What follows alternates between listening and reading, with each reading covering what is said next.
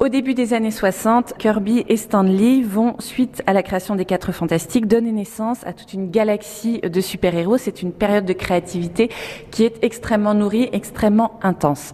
Parmi ces super-héros figure notamment Thor, qui est créé dès le début des années 60.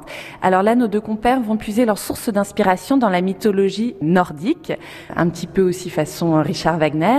Et donc, Thor est ce dieu au marteau surpuissant qui va pourfendre un certain nombre de méchants.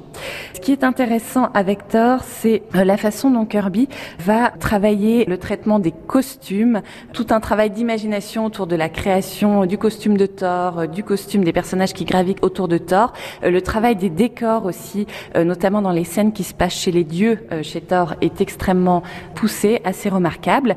Et puis Thor va permettre à Kirby d'inventer un certain nombre de personnages hauts en couleur, comme par exemple le personnage de Galactus.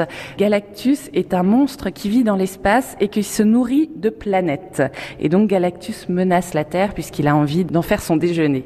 Donc ça, c'est des personnages un petit peu loufoques, un petit peu hors du commun, mais qui sont très forts et qui vont énormément marquer le lectorat dans les années 1960. Donc Kirby euh, et Stanley créent Thor. Il crée également euh, l'incroyable Hulk.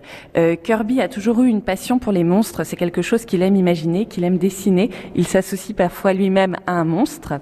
Donc en travaillant sur l'incroyable Hulk, cet homme qui a muté et qui sous l'effet de la colère devient énorme, extrêmement puissant, va tout détruire sur son passage, c'est ce travail sur les monstres de Kirby qui est réactivé.